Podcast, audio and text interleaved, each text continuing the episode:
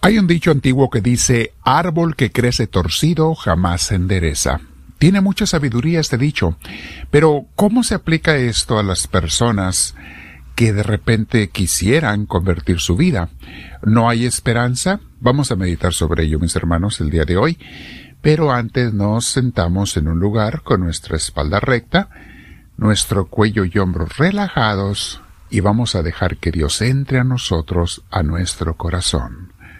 Respira profundo conforme invitas al Espíritu Santo a entrar en ti.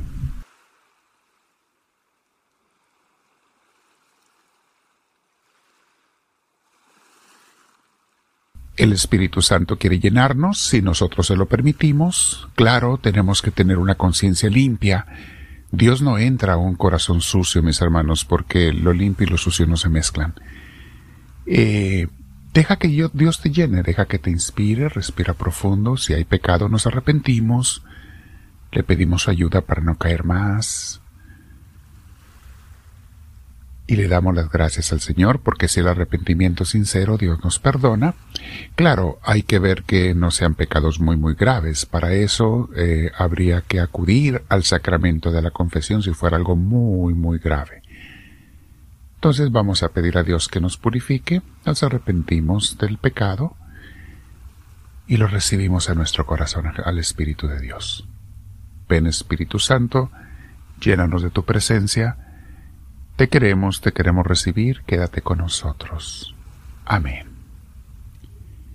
Bien, nuestra enseñanza, clase y formación teológica espiritual de hoy se llama Enderezados por Dios. Hemos escuchado ese dicho que mencionábamos, ¿verdad? Es muy sabio de árbol que crece torcido jamás se endereza. Y tiene mucho de verdad, mis hermanos. Se refiere sobre todo a la educación de los niños. A los niños hay que educarlos bien, orientarlos, porque si no ellos naturalmente hablando se van chuecos, ¿eh?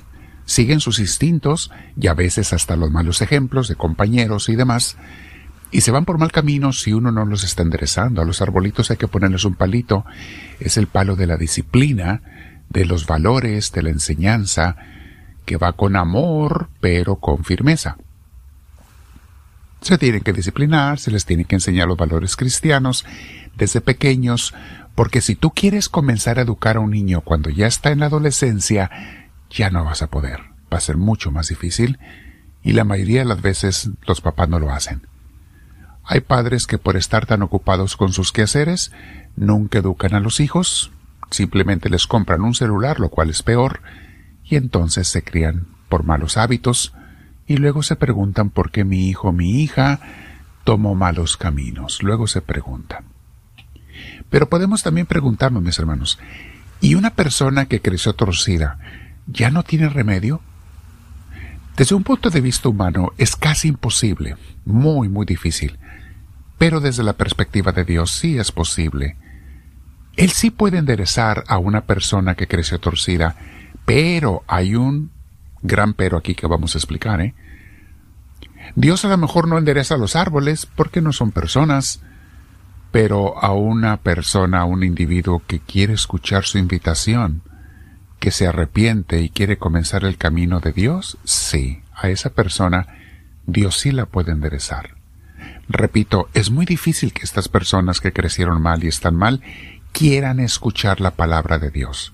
Y vamos a explicar que este escuchar a Dios se da siempre, por lo general, dentro de la iglesia, de una buena iglesia. Y vamos a poner algunos ejemplos. De no ser su hijo la persona, puede pasar a ser un hijo de Dios. De no ser oveja de su rebaño, puede comenzar a serlo. Con la ayuda de Dios sí puede ser enderezado.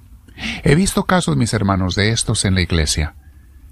Y la verdad, no he sabido de casos de personas que corrijan su vida después de estar muy chuecos y se acerquen a Dios fuera de una buena iglesia, de una buena predicación eclesial. La gente sola en su casa, mis hermanos, no se corrige de una vida de error y pecado. Se necesita la familia de Dios, la enseñanza y la disciplina de una iglesia, junto con el apoyo, la ayuda de los hermanos. Solo no puedes. Cuando vas a una buena iglesia, allí puede pasar el milagro. ¿Por qué les invitamos a los hermanos que vengan en persona a nuestra comunidad, los que están en el sur de California? Porque queremos ver esos milagros en su vida. Sé que muchos nos escuchan eh, los audios, pero no es suficiente, mis hermanos, si no estás en una buena iglesia, activo, activa. Desde la primera iglesia, San Pedro predicó acerca de Jesús. Desde esa iglesia primitiva ya estaba San Pedro, con eso comenzó predicando de Jesús, y esto hizo que muchas personas cambiaran sus vidas y comenzaran también a vivir con Dios, pero siempre dentro de la iglesia. Honestamente, yo no sé de nadie que solo en su casa o con un teléfono celular se haya convertido a Dios y haya perseverado. No se da así, mis hermanos. Se necesita el calor humano. Por eso Dios nos salva en familia, no solos. Dios es familia. Un niño que se crece solo en el monte, por decir así, como Tarzán, suponiendo que pudiera ser posible, dicen que sí es posible, pero en fin. Un niño que creciera sin, sin, sin el apoyo de unos padres que le educaran bien, no va a ser un niño virtuoso, mis hermanos. Crecerá como animalito, siguiendo sus instintos. ¿Qué hace que un niño se vaya por buen camino? La buena educación de los valores cristianos. ¿Dónde aprendemos, empezando por los padres de familia, estos valores? En la iglesia. Sí, los puede leer en un libro, pero la gente no le hace caso a un libro. Es cuando ves a otros hermanos que te empujan, te ayudan, te motivan y a veces te corrigen. Y tú a ellos también. Eso es lo que nos mantiene creciendo a todos en familia. Dice Actas de los Apóstoles capítulo 2 versículo 36 y siguientes. San Pedro en este capítulo les da un gran discurso sobre Jesús a la primitiva iglesia después de Pentecostés. Salieron ellos inspirados por el Espíritu Santo y San Pedro dijo, y esto que voy a leerles está al final del discurso.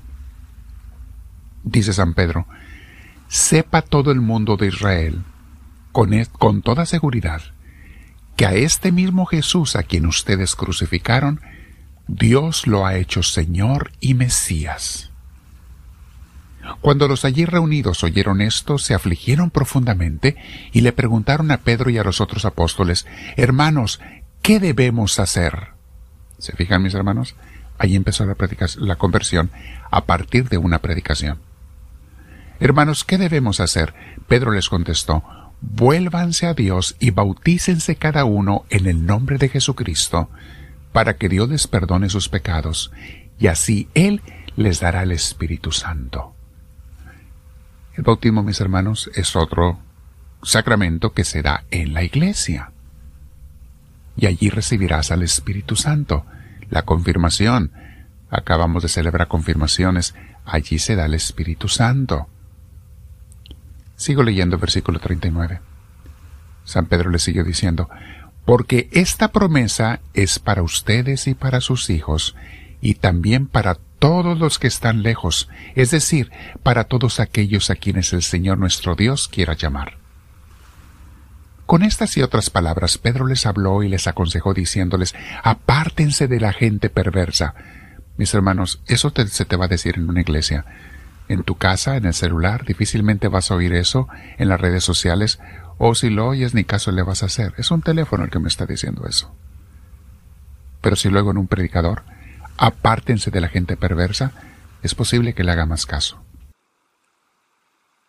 Así pues, siguió Pedro, los que hicieron caso de su mensaje fueron bautizados.